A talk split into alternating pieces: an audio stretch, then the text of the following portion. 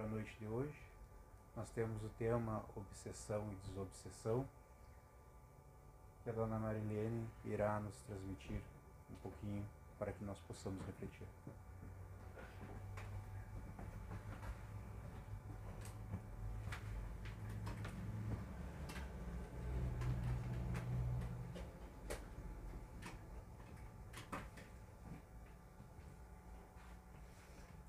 Boa noite, meus irmãos, minhas irmãs, encarnados e desencarnados. Peço desculpa porque a voz não para, ele tem vida própria. Eu juro que eu não mexi em nada.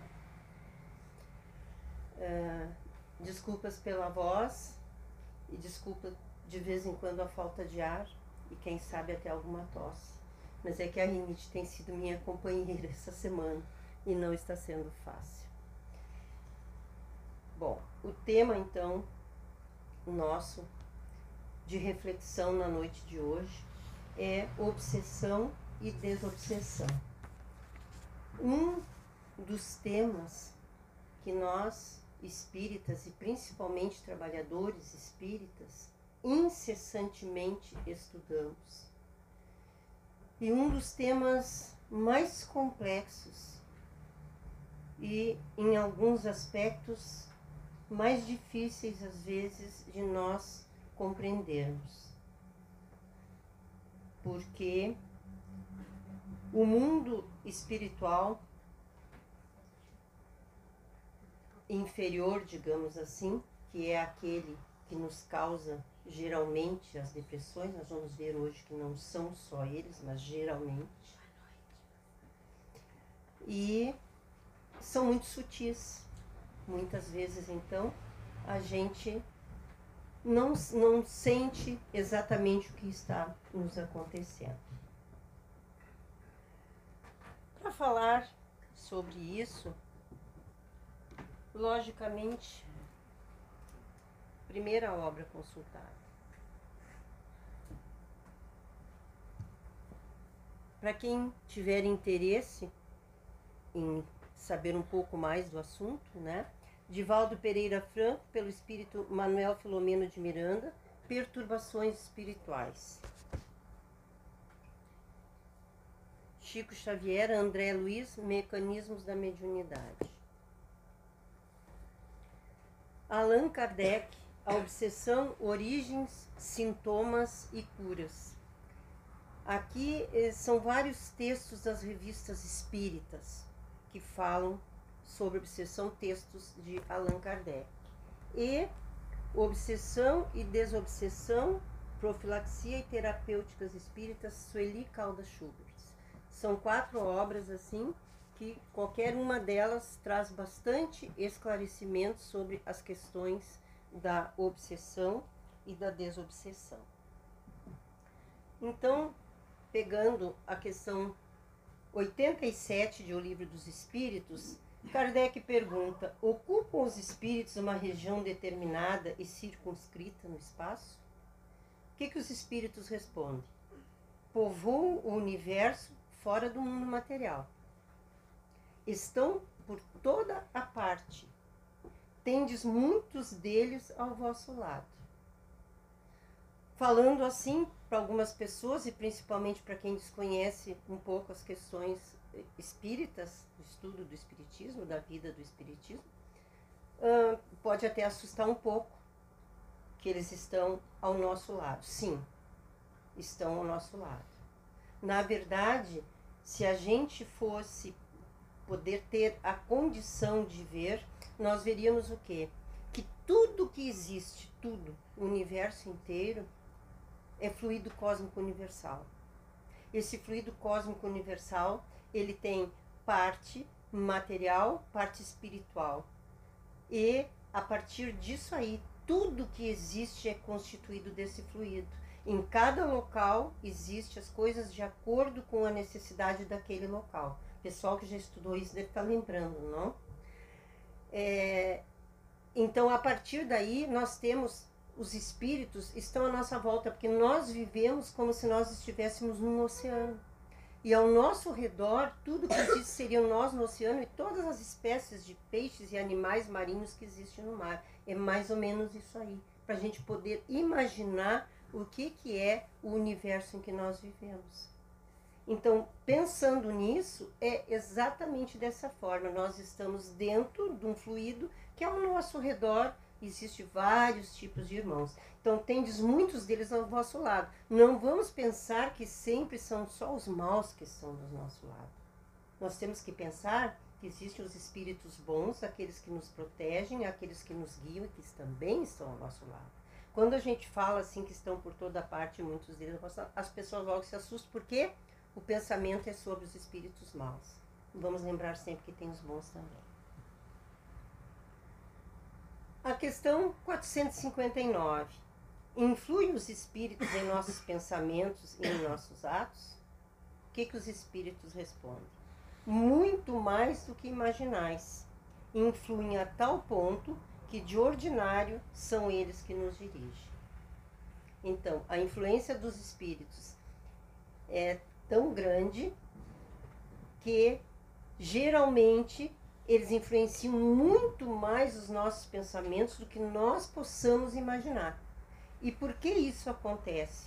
Porque é muito simples. Enquanto nós estamos aqui com o corpo, né, a vida encarnada, nós, os nossos sentidos eles só abrangem um determinado espaço, um, um determinado distanciamento de nós. À medida que nós estamos no mundo espiritual, é diferente. Nós temos outro olhar e nós podemos saber e sentir tudo que acontece com os encarnados, ou seja, os nossos irmãos desencarnados, tanto os do bem quanto os do mal. Eles nos conhecem profundamente, eles sabem tudo de nós e eles sabem exatamente qual é o nosso calcanhar de Aquiles. E é ali o ponto nosso fraco e que eles vão sempre nos induzir e trabalhar. Como é que eles se aproximam de nós, né? Captando as nossas intenções. Acabei de dizer, eles sabem tudo de nós. Então imagina o que nós estamos pensando. Sabem tudo, tiram de letra o que nós estamos pensando, né? As nossas intenções, sentindo as nossas emoções, conhecendo os nossos pensamentos. Então, a partir disso, atrairemos aqueles que comungam conosco e que se identificam com a qualidade da nossa emissão mental. Então, por que, que a gente, sempre quando as pessoas chegam na casa espírita, vem fazer fraterno, o que, que é a primeira coisa que a gente fala no fraterno para as pessoas? Procure manter os pensamentos positivos. Procure não deixar ficar nenhum pensamento negativo. A gente sabe que não tem como evitar chegar a um pensamento negativo. Nós não temos isso, nós não temos como evitar mas nós temos como não deixar ficar. Então nós temos que estar sempre na questão do vigiar e orai para que não deixemos ficar pensamentos negativos. À medida que chega, se nos damos conta que é negativo, não queremos esse pensamento, vamos dar jeito de mandar embora e vamos substituir por um bom pensamento. Como é que a gente faz isso? Através de uma leitura, através de um pedacinho do Evangelho, uma mensagem, uma música, sair lá na rua olhar o jardim. Qualquer coisa que mude a casa mental. Mudou a casa mental, o pensamento foi embora. A gente, isso é uma maneira que a gente vai aprendendo pouco a pouco. As pessoas muitas vezes dizem para a gente, ah, mas eu não vou conseguir fazer isso. Não... Todos nós podemos, todos nós temos essa capacidade. Basta fazer, começar a praticar. É uma prática chega a tal ponto que a gente mal identifica o pensamento, ele já vai embora, porque a gente já automaticamente está mudando a casa mental. Então, esse é o caminho de, de podermos não deixar esses espíritos se aproximarem de nós. As influenciações espirituais.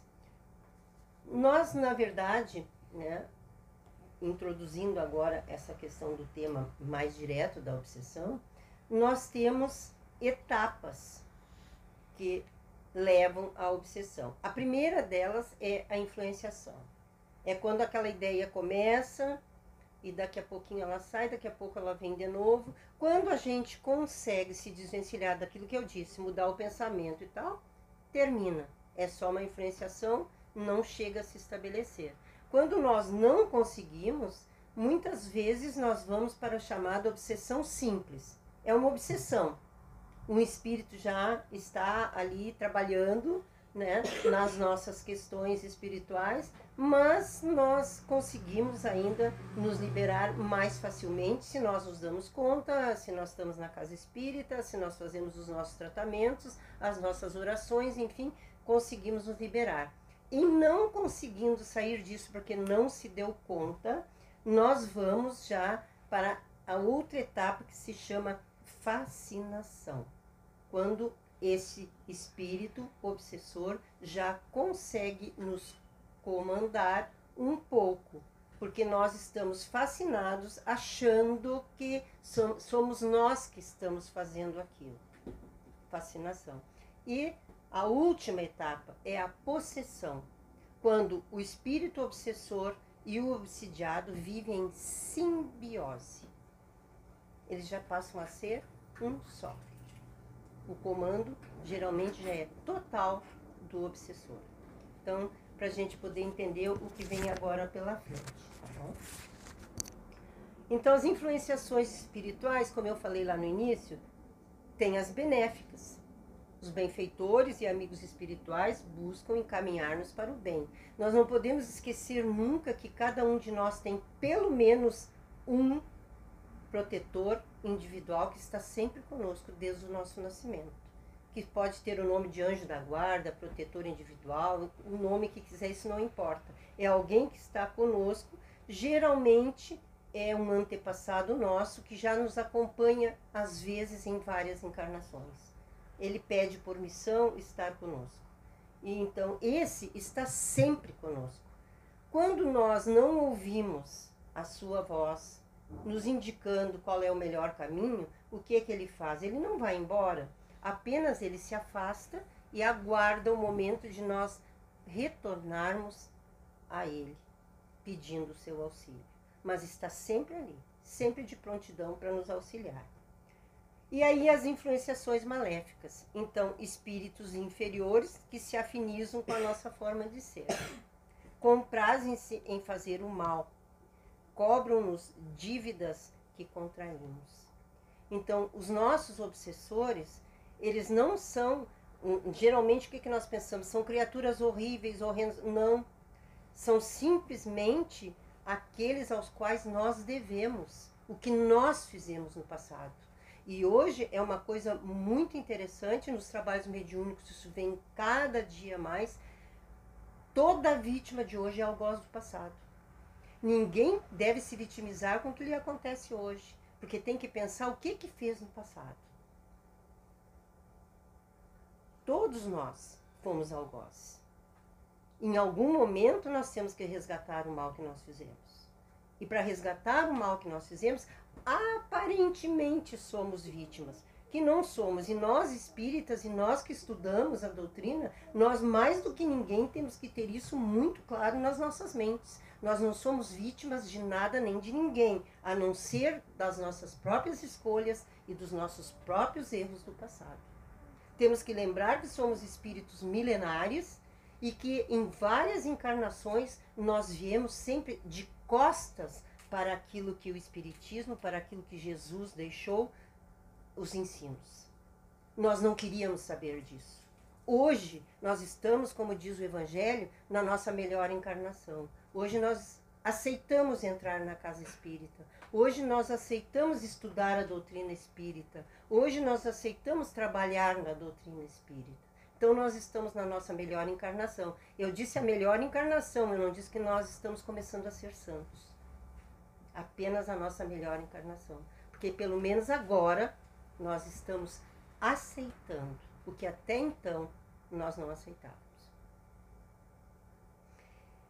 Então, assim, né, que ninguém há que esteja livre de influenciações espirituais. Então, não é porque a gente está na casa espírita, não é porque a gente é trabalhador espírita, que a gente está livre de influência espiritual negativa. Todos nós podemos sofrer influenciações espirituais. E vou repetir: o importante é a gente não seguir essas influências. É quando a gente sente que está sendo influenciado, a gente imediatamente, se não consegue sozinho sair da influência, buscar a ajuda da casa. Para isso existe atendimento fraterno, passe e tudo mais. Então, quando não consigo só, sei quais são os recursos que eu tenho que buscar. Sozinho, nós temos recursos da oração, do evangelho no lar, da leitura do evangelho, leitura dos bons livros, os bons pensamentos. Se isso tudo não nos auxiliar, busquemos o auxílio da casa. Predisposição para obsessão. Então, são os débitos de vidas passadas, mais as nossas imperfeições morais de agora, desta vida, que abrem todas as brechas para a obsessão. Há um, uma coisa em nós bastante difícil, que a gente vê bastante, ouve muito, né? Que nós somos muito bons. Nós não prejudicamos ninguém, nós não fazemos o mal para o outro. Quando Jesus disse que bom só Deus o é, mas nós achamos que nós somos bons. Se Jesus disse que Deus só é bom, nem ele se considerava bom, apenas Deus. Quem somos nós para nos considerarmos bons? Quando nós temos tantos e tantos problemas nas nossas vidas diárias, com as nossas famílias, com os nossos familiares, com os nossos amigos, com aqueles que a gente convive na casa espírita, na rua, na comunidade. Quando nós esquecemos muitas vezes pessoas que nos auxiliaram, porque essa pessoa nos magoou com uma palavra. E isso chegou para eu ficar magoada, com raiva e não querer mais saber da pessoa. Tem um ditado que diz, e ele é muito certo: se 99 vezes eu fizer tudo correto, uma única vez eu fizer errado, só vou ser lembrada pelo meu erro, não pelas 99 vezes que eu acertei. E a gente tem que pensar nisso. Então, o que, que é realmente ser bom? Como é conseguir deixar de lado as imperfeições morais? Nós vamos conseguir nesta encarnação deixar de lado todas as nossas imperfeições? Com certeza não. Mas se nós conseguirmos vencer pelo menos um vício nessa encarnação e adquirirmos uma virtude nessa encarnação, a nossa encarnação está ganha. Porque a obsessão é uma das coisas que mais acontece hoje em dia. E nesse livro das perturbações espirituais é colocado muito claramente. Hoje em dia está a tal ponto, porque a sociedade vive um momento em que tudo nós estamos chegando, é como nós estivéssemos num funil, né? Nós estamos aí batendo a nossa porta, o mundo de regeneração. Então, todos aqueles nossos irmãos que tinham grandes dificuldades e não conseguiram até agora, não tinham conseguido reencarnar, porque não queriam, foram reencarnados compulsoriamente. E muitos estão aí se debatendo ainda porque não aceitam, a revolta é grande e não querem saber do bem, ainda contudo.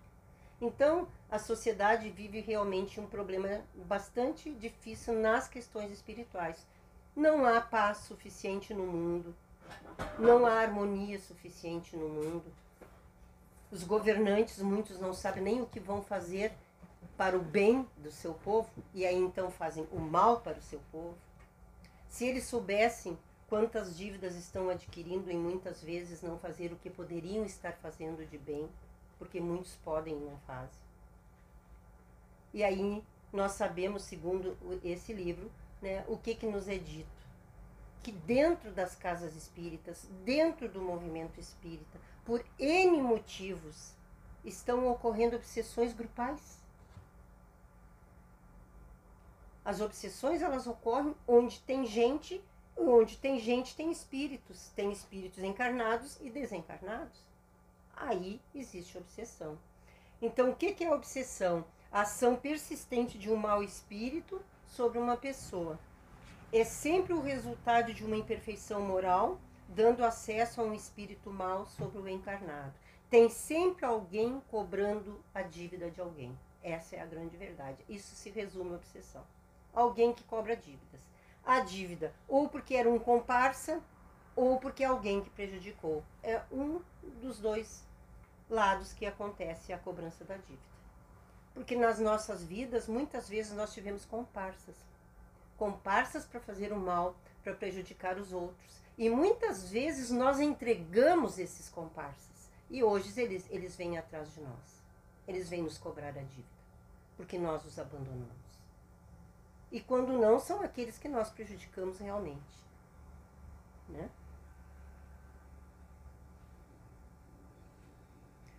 Então, o problema da obsessão reside principalmente no estado de sutileza em que possa apresentar-se, de tal forma que não é detectada com facilidade, passando muitas vezes inteiramente despercebida. É tão sutil aquilo que vem para nós que a gente não se dá conta que não é nosso. A gente precisa estar muito atento, muito vigilante para conseguir logo perceber, logo sentir. Os, os médiums, digamos assim, mais sensíveis e aqueles que compreendem e entendem bem a questão da obsessão, esses quase que automaticamente se dá conta. Sem isso, a gente não se dá conta.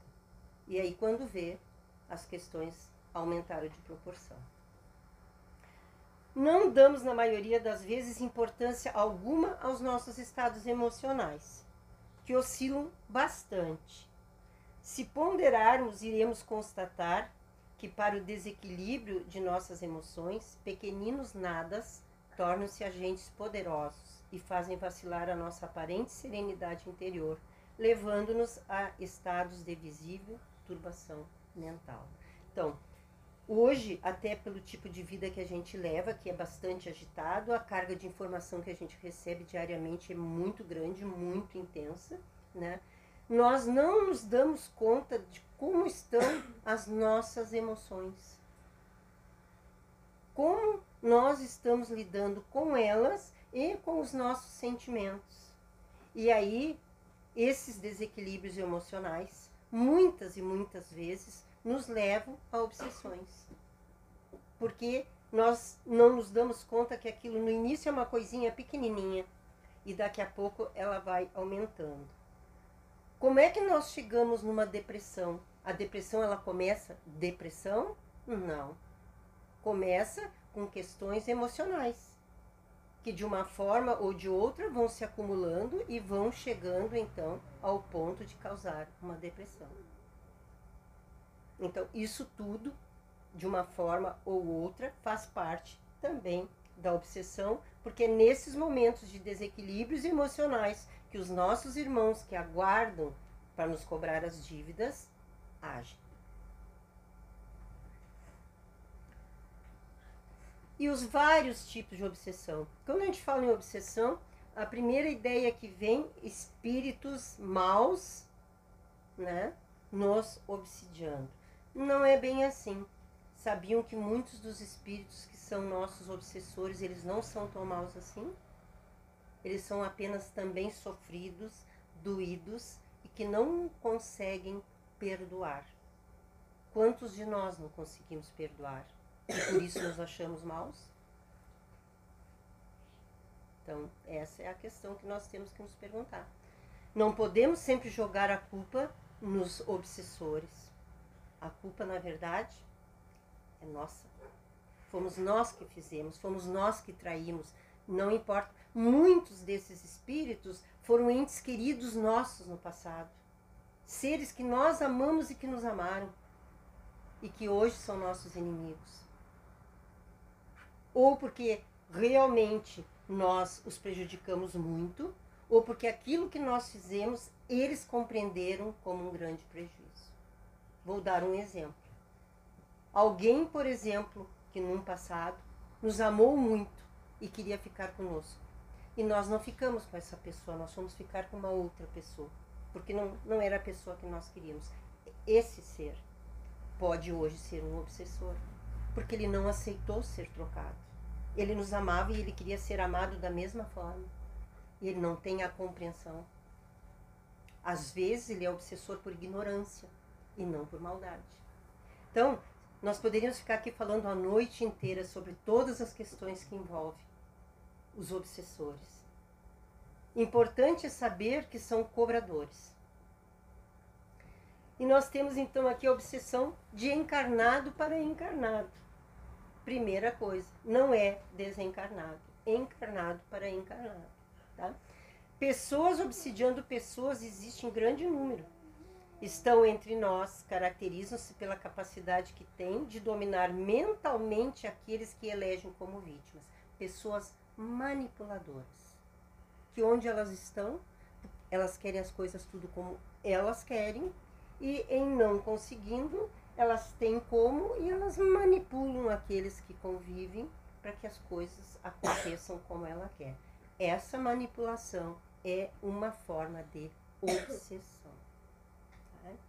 Existe domínio, mascara-se com os nomes de ciúme, inveja, paixão, desejo de poder, orgulho, ódio, e é exercido às vezes de maneira tão sutil que o dominado se julga extremamente amado, até mesmo protegido. Aqui, faça um parêntese, muitas vezes aquelas mães superprotetoras acabam sendo uma obsessora do seu filho. Sim, mãe, pai, superprotetora. Cerceia tudo e é tudo como ela ou ele quer. E isso é obsessão de encarnado para encarnado. De desencarnado para desencarnado. Então, no mundo espiritual, também entre os desencarnados existe obsessão. Espíritos que obsidiam espíritos. Desencarnados que dominam outros desencarnados são expressões de um mesmo drama que se desenrola tanto na Terra quanto no plano espiritual inferior. E aí entram aqueles que a gente é, lê em várias obras aí, principalmente as obras de André Luiz, o próprio Nosso Lar hum, fala sobre isso, né? As cidades que existem nas trevas, onde desencarnados têm totalmente poder sobre outros desencarnados. Então, aqueles desencarnados considerados inferiores são trabalhadores deles e eles então são, na verdade, escravos. Eles precisam trabalhar para eles. São comandados por eles então. De encarnado para desencarnado. Parece impossível? É possível. Nós, encarnados, podemos obsidiar desencarnados, sim. De que forma? Expressões de amor egoísta e possessivo. Por parte dos que ainda estão na carne redundam em fixação mental daqueles que desencarnam, retendo-os nas reminiscências terrestres. O nosso apego por aquele que se foi e a gente não deixa ele ir. Porque possessão, posse, meu foi, não pode, é meu. Tinha que estar aqui comigo, tinha que continuar aqui comigo, tinha que estar aqui fazendo por mim. Isso é obsessão de encarnado para desencarnado não deixar liberado aquele irmão que precisa seguir o seu caminho. Ah, porque era meu pai, porque era minha mãe, minha esposa, meu esposo, meu filho. Não interessa. Espírito não tem sexo. Nós vimos com o sexo necessário para o nosso crescimento, evolução moral, espiritual que nós necessitamos na encarnação. Então, não existe. Nós não somos homens e mulheres no mundo espiritual, somos espíritos. Isso uma coisa. E a segunda coisa, nós somos família espiritual. Nós não somos sempre marido, sempre mulher, sempre pai, sempre mãe das mesmas pessoas. Então, não existe isso. Precisamos, por isso, ter amor fraternal e por isso existe a comunidade, a vida familiar universal. Então, encarnado, obsidia, desencarnado, sim. Então, essas emissões mentais constantes de dor, de revolta, remorso, desequilíbrio, terminam por imantar o desencarnado aos que ficaram na Terra. É aquilo. Não deixa a criatura seguir. Ela vai ficar onde? Junto. Aí, fluido. Desencarnado com encarnado combina. Se desencarnou, o fluido é o mesmo, dá para continuar junto não. Por mínimo que se saiba de qualquer questão de espiritismo, dá para entender que não é mais possível estar junto. As frequências são diferentes, as vibrações são diferentes, não é mais possível. Então, o desapego é necessário para que daqui a pouco não sejamos nós obsidiando os nossos desencarnados que seguiram antes de nós. É uma das formas também de obsessão. De desencarnado para encarnado. Então, essa é a mais conhecida. É a que geralmente, quando a gente vem na casa espírita buscar auxílio, é por causa desse tipo de obsessão, né? Então, caracteriza-se pelo domínio de um desencarnado sobre alguém que vive no plano físico. As causas são várias. Amores exacerbados, que eu falei antes, né? Ódios incoercíveis, geralmente o desejo de vingança muito grande por algo que foi feito, né? Dominação, avareza, a questão, por exemplo, de quem deixa muitos bens materiais. E aí então a luta né, daqueles que ficaram pelos bens materiais e os que se foram. Alguns sofrem e gostariam que isso terminasse, mas outros se revoltam e aí vêm estar junto e perturbar aqueles que estão, sim, lutando pelos bens materiais. Ciúme, o ciúme, a ganância, o orgulho, o egoísmo, paixões políticas e várias outras formas que se possa imaginar. Então a gente tem que realmente né, ter bastante cuidado como nós vivemos, como nós lidamos com as nossas coisas, com os nossos apegos, sejam eles aos bens materiais, sejam eles as pessoas que nos rodeiam, seja que tipo de coisa for, até o nosso trabalho. Tem pessoas que são tão vinculadas e tão agarradas no seu próprio trabalho que acha-se insubstituível, que ninguém pode ir para o seu lugar, e isso muitas vezes gera grandes problemas se desencarnar nessa situação. Ninguém de nós é insubstituível. Ninguém será eu, mas todos podem fazer o que eu faço. Essa é a ideia que nós temos que ter. Nunca ninguém vai ser o outro. Se alguém vai me substituir numa função, vai substituir. Vai fazer como eu fazia? Provavelmente não, porque tem a sua maneira de fazer mas vai fazer. Ah, mas fazer, vai fazer errado? Pode ser que faça. Não vai aprender a fazer certo. Ah, todos nós aprendemos um dia, ninguém de nós nasceu sabendo. Nós somos o ser que mais precisa dos outros para aprender a fazer as coisas. Então, não é por aí o caminho. A obsessão recíproca. Olha só, na vida real é fácil encontrar casos que confirmem isso. Assim como as almas afins e voltadas para o bem cultivam a convivência amiga e fraterna, na qual buscam o enriquecimento espiritual que as possa nutrir e confortar, assim também, sobre outro aspecto, as criaturas se procuram para locupletar-se das vibrações que permutam e nas quais se comprazem. Passam a viver em regime de comunhão de pensamentos e vibrações. Assim como existem as almas afins para o bem, existem as almas afim para o mal. E aí é obsessão recíproca. Convivem e um obsidia o outro. Porque se comprazem nas ideias erradas, nas vibrações más, nos desequilíbrios um do outro. E muitas vezes pode que viva a vida inteira assim sem se dar conta. Então, precisamos nós, por isso eu disse antes, espíritas estudarmos estudarmos sempre as questões da obsessão, porque é tão complexo e é tão sutil que quanto mais a gente lê e estuda, mais a gente vê que sabe muito pouco a respeito disso, porque a influenciação é muito grande. E depois nós temos ainda a auto-obsessão, que por incrível que pareça, é um dos tipos mais comuns também de obsessão. Eu mesma me obsidiou. O homem não raramente é obsessor de si mesmo, é o que assevera o codificador, Allan Kardec. Tal coisa, porém, bem poucos admitem. A grande maioria prefere lançar toda a culpa de seus tormentos e aflições aos espíritos, livrando-se, segundo, os, segundo julgam, de maiores responsabilidades. Kardec vai mais longe e explica alguns estados doentios e certas aberrações que se lançam à conta de uma causa oculta derivam do espírito do próprio indivíduo. Nós somos os nossos próprios obsessores. Principalmente quando nós somos revoltados, quando nós não aceitamos a nossa vida da forma como ela é. Muitos de nós não conseguem aceitar as suas provas, muitos de nós não conseguem nunca perdoar-se para poder perdoar, porque o perdão começa por si mesmo. Quem não se perdoa, não perdoa ninguém. O orgulhoso não se perdoa porque ele se julga mais do que Deus. Deus, que é nosso Pai, nos perdoa. Então nós sabemos que nós precisamos nos perdoar.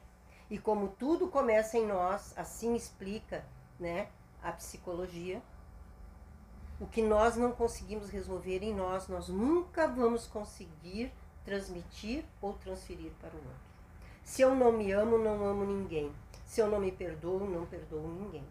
E por aí vai. Nós podemos entrar nos mais variados aspectos. Tudo começa em nós mesmos.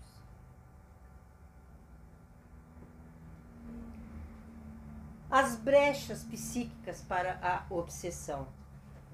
A grande invigilância. Jesus disse: vigiai e orai sempre. A maior brecha em vigilância. Abrimos a brecha quando deixamos entrar algo que não é bom. Abrimos a brecha quando pensamos que determinada atitude não vai prejudicar ninguém em nada, mas prejudica. Então, por aí vai. A porta que se abre facilitando a sintonia e a aproximação dos obsessores é a invigilância. E aí colocamos vários aspectos aí que representam invigilância, né? Ideias negativas, revolta, ciúme, desânimo, ódio, tristeza, orgulho, medo, pessimismo, egoísmo, ociosidade, irritação, maledicência, os desregramentos sexuais, os vícios como fumo, álcool, drogas, etc. Tudo isso e muito mais aqui são alguns, né? São invigilâncias. Às vezes a gente acha que não está prejudicando em nada, e sim. E se não estamos prejudicando o outro, estamos nos prejudicando a nós mesmos. E aí lembremos de André Luiz no nosso lar, quando chamavam ele de suicida e ele dizia que ele não era e não aceitava porque ele não era suicida, ele não tirou a sua vida mas ele era um suicida involuntário porque tinha uma vida desregrada. Então, precisamos pensar nisso também. A ação do pensamento, né? Então, a obsessão é a ação persistente de um mau espírito sobre uma pessoa. E como que esse espírito age? Pelo pensamento. Então, sempre colocando algumas ideias e que a gente então tem que se dar conta para que não deixe essas ideias permanecer. E aí então vem a desobsessão. É a mudança de direção do pensamento para rumos nobres e construtivos. Desfazer-se da obsessão chama-se desobsessão. Então, a desobsessão é a maneira que a gente vai ter de mudar os nossos pensamentos, as nossas atitudes, para que possamos então fazer com que esses espíritos obsessores possam nos deixar. E não é nos deixar e ficar por aí, não. É eles compreenderem e seguirem o seu caminho. Né? Porque nesses, nessas várias obras, o que que diz? Toda vez que o nosso obsessor ele nos encontra e ele vem para nos prejudicar, para fazer com que a gente pague aquilo que nós fizemos para ele, mas quando ele nos encontra, ele se dá conta que nós nos modificamos, que nós não somos mais aquele que o prejudicou, que hoje por exemplo, nós estamos estudando numa casa espírita e nós estamos nos esforçando para fazer o bem. Estou dando o exemplo da casa espírita, pode ser qualquer outra religião. Estamos nos esforçando por fazer o bem, por nos modificarmos, por nos melhorarmos. Ele vê isso em nós, ele vê que nós conseguimos perdoar, nos perdoar, perdoar outras pessoas que nos façam mal, que nos prejudiquem de alguma forma. Então eles nos perdoam e seguem o seu caminho.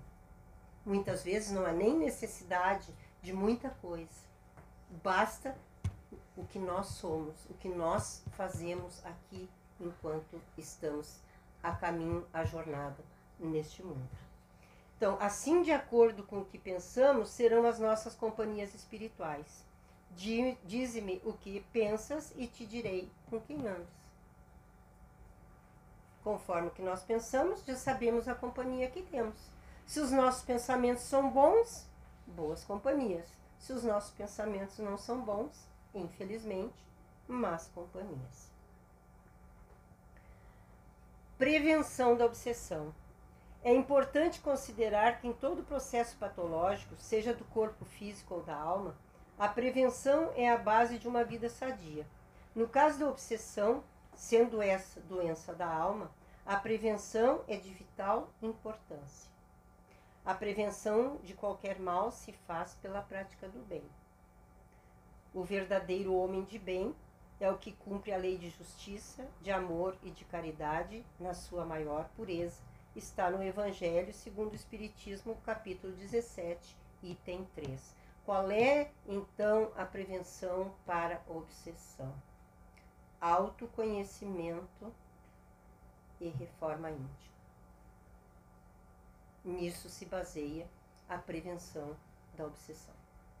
Quando nós trabalhamos para nos autoconhecer e a partir daquilo que nós vimos em nós mesmos de errado, e nós começamos a trabalhar isso em nós e aí então iniciamos a nossa reforma íntima, é a maneira, a forma que nós temos de nos prevenir a obsessão. Como evitar a obsessão? Disciplina das emoções e pensamentos, reforma interior, prática do bem, prece e fé em Deus. São quatro coisas principais. Torna-se necessário destruir em si mesmo a causa da atração dos maus espíritos, diz Allan Kardec. Prece fervorosa e esforços para melhorar-se constituem meios de afastar os maus espíritos. Prática do bem e fé em Deus repelem a influência dos espíritos inferiores. Todo aquele que realmente tem fé em Deus e confia em Deus, sabe que não lhe acontecerá nada que não seja necessário acontecer. Que tudo que nos acontece é para o nosso bem, para o nosso aprendizado. Por pior que seja aquele acontecimento, nós precisamos sempre aprender a tirar dele o que for positivo, ou seja, o aprendizado. Não existe nada de ruim que nos aconteça que não nos traga pelo menos aprendizado que é o mais importante de tudo, se nós considerarmos a evolução moral e espiritual. A terapêutica espiritual, então. Temos aí a prece, água fluidificada, que a gente traz água para fluidificar quando vem na casa espírita, ou fluidifica quando faz o evangelho no lar. Tomar água fluidificada. Não esquecer que a água fluidificada é individual. Mesmo quando a gente fluidifica em casa, no evangelho no lar, é separado para cada um, porque cada um de nós tem necessidades diferentes e o mundo espiritual coloca na água aquilo que cada um necessita. Os passes, a evangelização, e aqui evangelização não é evangelização só das crianças, não, é a nossa, através do nosso estudo, através do nosso conhecimento e da prática do bem. E o trabalho de desobsessão, que é um trabalho doutrinário que é feito na casa espírita, né, que é o trabalho mediúnico que se faz, e que aí, então, nesse trabalho, é que muitos dos nossos irmãos que sofrem de obsessão, através do trabalho mediúnico, são libertados dessa obsessão. Porque esses irmãos obsessores vêm, colocam quais são né, a, a, as suas queixas, o porquê que eles estão fazendo isso, são esclarecidos de que tudo é diferente, que isso não é necessário, que é necessário perdão, e o sofrimento que eles têm por até agora não terem perdoado, e por aí vai. E aí então esses irmãos deixam de lado a obsessão e seguem o seu caminho. Né? Podem daí, a partir daí, continuar a sua evolução moral e espiritual que até então também estava para eles estagnada. Importante a participação do paciente, nós, aquele que tem a paciência de fazer as coisas. Vontade, mais mudança dos pensamentos e mais a reforma íntima isso tudo junto leva à autodesobsessão.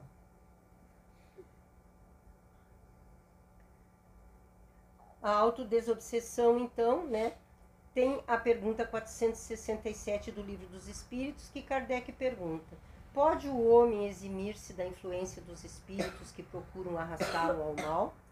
A resposta: Pode, visto que tais espíritos só se apegam aos que pelos desejos os chamam ou aos que pelos seus pensamentos os atraem.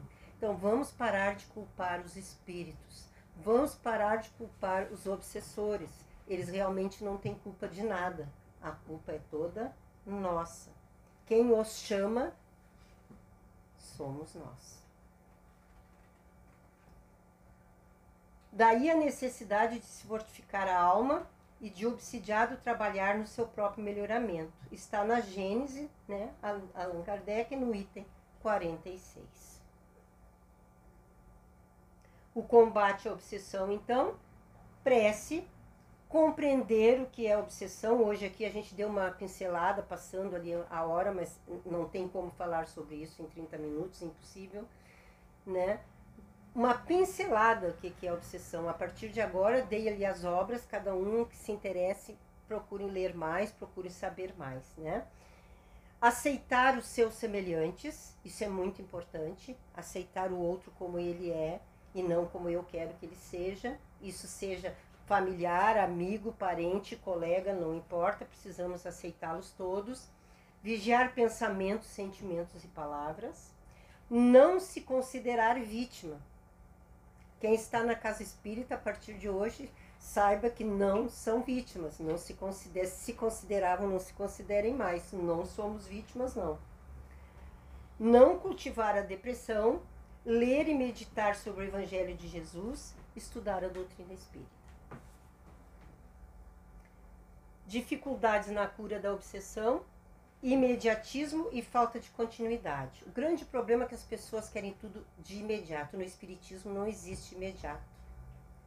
Não é entrou aqui agora, começou o tratamento, amanhã está tudo perfeito, 100% e tudo terminou. Não. Tudo é lento. Por que, que é lento? Porque depende de nós. E a lentidão ou não vai depender de cada um. Alguns avançam mais depressa, outros mais devagar. Alguns têm mais facilidade de mudar as suas atitudes e pensamentos, outros não.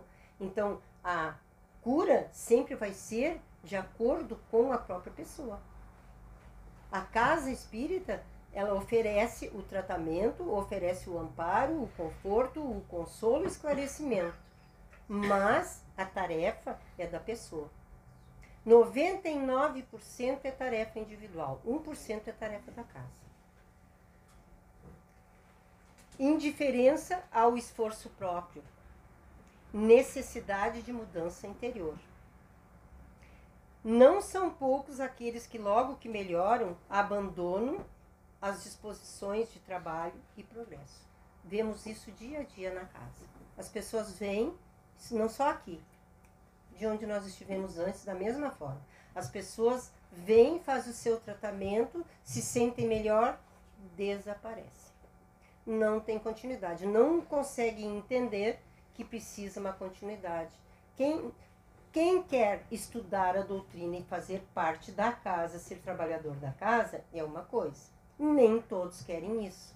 Mas se querem sim, porque acreditam na doutrina, porque acreditam nos espíritos, porque querem seguir isso, mesmo para não seja para estudo e trabalho, mas para os seus tratamentos semanais, que é isso que nós estamos fazendo aqui hoje. A cada quinta-feira que a gente se reúne, tem um tema de exposição que é um tema de reflexão e estudo. Enquanto nós estamos fazendo isso, os benfeitores amigos estão trabalhando em cada um de nós as nossas necessidades físicas, espirituais, morais. Então, é os momentos de continuidade dos nossos tratamentos sempre. Sejamos nós trabalhadores ou não, precisamos desses momentos e desses tratamentos. Então, por isso, não adianta vir fazer o tratamento fica um mês, por exemplo, em tratamento. Ah, são quatro quinta-feiras. Quatro, chega a contar nos dedos, chegou a última, tchau. Terminei meu tratamento. Terminou-se tudo. Porque o que não tem continuidade não prevalece. E nós vamos então agora para encerrar, nós vamos colocar uma música que chama-se um dia todos nós seremos anjos. E que nós, através da letra dessa música e através das imagens que nós vamos ver, vamos poder refletir um pouco mais sobre a bondade de Deus nosso Pai. Para conosco, espíritos tão pequenos, tão imperfeitos, que não conseguimos mensurar o grau do seu amor.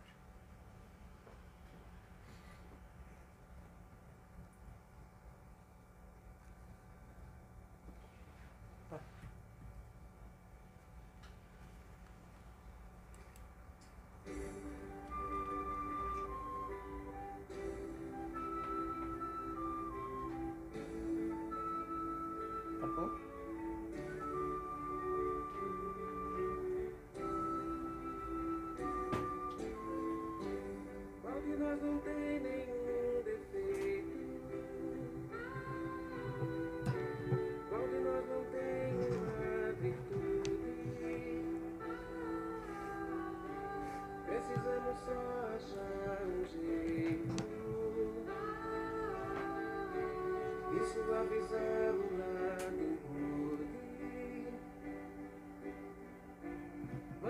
ayuda.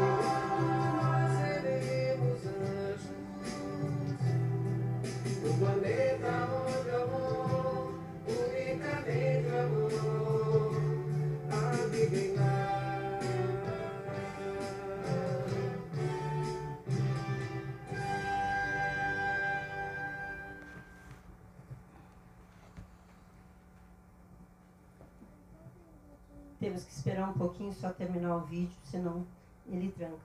Mas revendo essas imagens do nosso lar e ouvindo essa música, tenhamos a certeza que um dia todos nós seremos anjos. Não importa o tempo que vai levar, importa o que nós vamos fazer em cada jornada que nos for permitida por Deus.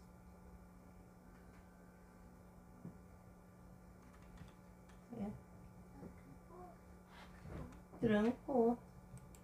Mas tudo bem.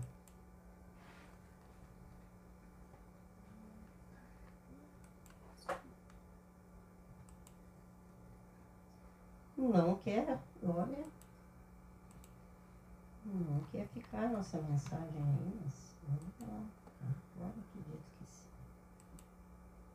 Não. Mas tá bom então. Era isso aí.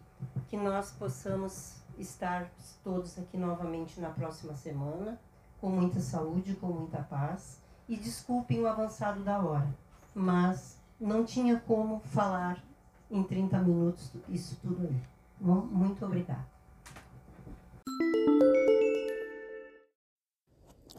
Olá. Se essas palavras lhe esclareceram, lhe consolaram, orientaram, pedimos que compartilhe com seus amigos, grupos, para que a luz chegue a mais de nossos irmãos. Obrigado.